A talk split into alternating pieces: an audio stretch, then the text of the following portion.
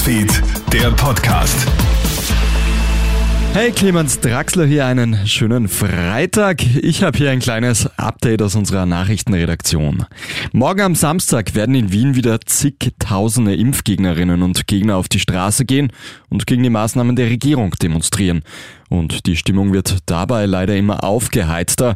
Die Rhetorik der Rednerinnen und Redner bei solchen Demos wird radikaler. Es gibt immer mehr Drohungen gegen Politiker, Medizinerinnen und Journalisten. Die Sorge, dass die ganze Sache wirklich eskalieren könnte, ist leider nicht unbegründet.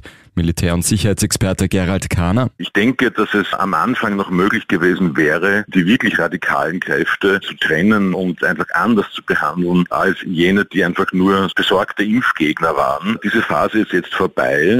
Ich glaube, dass ein sehr großer Teil sich bereits radikalisiert hat. Das heißt, die Herausforderungen für die Sicherheitskräfte werden nicht kleiner.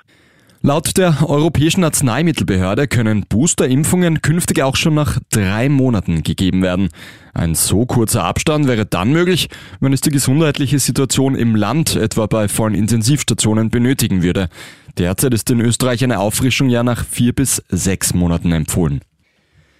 Puppen für Mädchen und Actionspiele für Buben. Inmitten des Weihnachtsgeschäfts ruft die spanische Regierung jetzt zu einem Protest gegen sexistisches Spielzeug auf.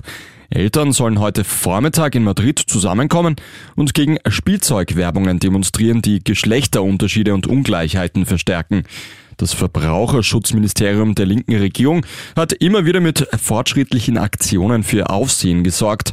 Zuletzt etwa mit einem Werbeverbot für Süßigkeiten oder dem Aufruf, den Fleischkonsum zu reduzieren.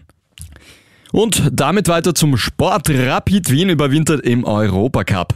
Die Hütteldorfer gewinnen gestern Abend auswärts knapp mit 1 zu 0 gegen Genk und kicken die Belgier aus den Bewerb.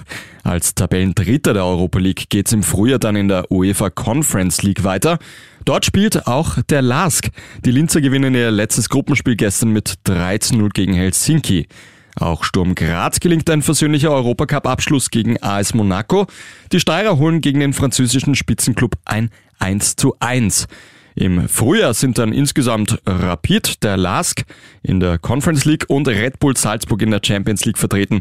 Also drei von vier Teams haben die nächste Runde erreicht.